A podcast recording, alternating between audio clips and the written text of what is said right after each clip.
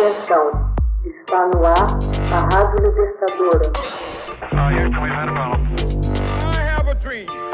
Assim sendo, declaro vaga a presidência da República. Começa agora o Hoje na História de Ópera Mundi. Hoje na História, 24 de agosto de 1572. Massacre da noite de São Bartolomeu aterroriza a França.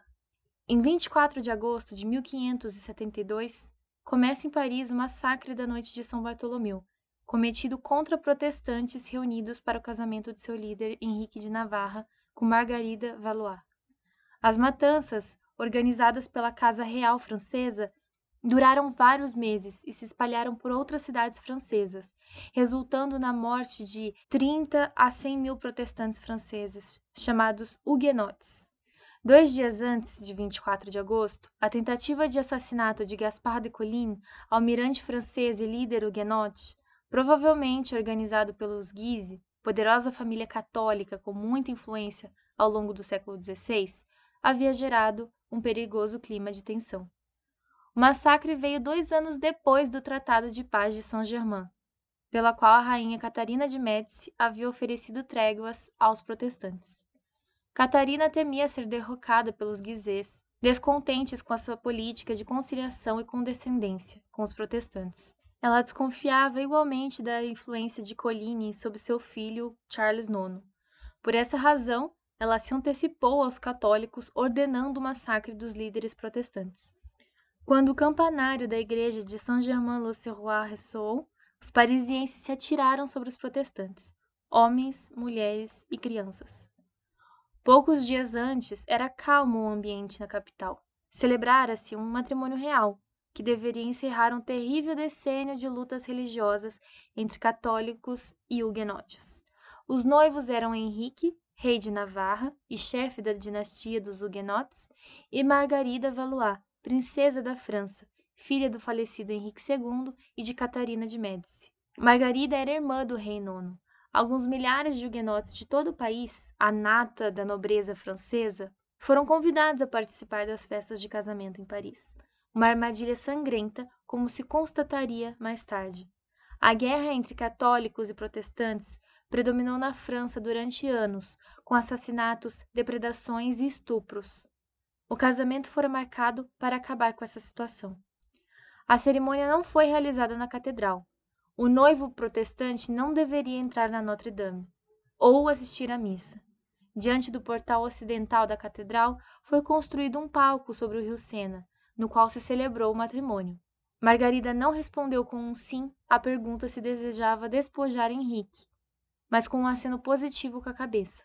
Como era comum na época, o casamento tinha motivação exclusivamente política.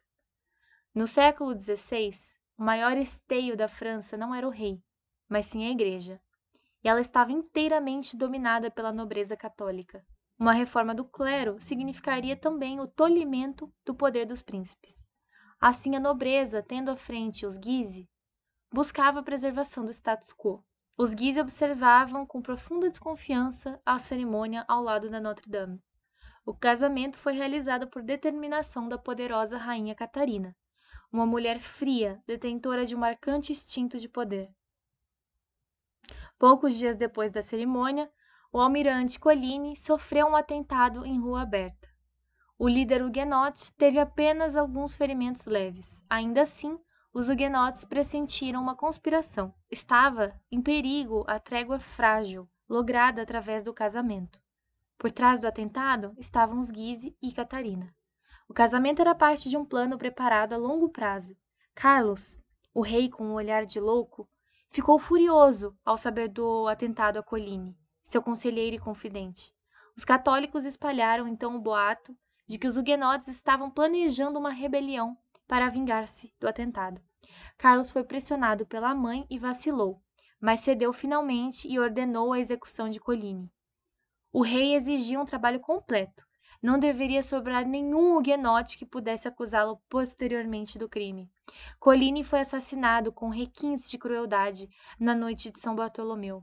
Com ele, outras milhares de pessoas que professavam a mesma fé. Henrique de Navarra sobreviveu à noite de São Bartolomeu nos aposentos do rei, que tinha dado a ordem para o massacre. Henrique teve de regenerar sua fé e foi encarcerado no Louvre.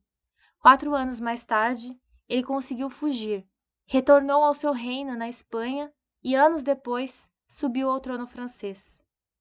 Henrique, que permaneceu católico, mas irmão espiritual dos huguenotes, concedeu-lhes a igualdade de direitos políticos através do Édito da Tolerância de Nantes, uma compensação tardia para os huguenotes. Henrique defendia a coesão do país. A França não se dividirá em dois países, um huguenote e o outro católico. Se não forem suficientes a razão e a justiça, o rei jogará na balança o peso de sua autoridade. Este texto contém informações de Oliver Hame, do site Deutsche Welle. Hoje na História, texto original de Max Altman, organização Haroldo Cerávolo, locução Camila Araújo, edição Laila Manoeli. Você já fez uma assinatura solidária de Opera Mundi? Com 70 centavos por dia, você ajuda a imprensa independente e combativa. Acesse www.operamundi.com.br/apoio.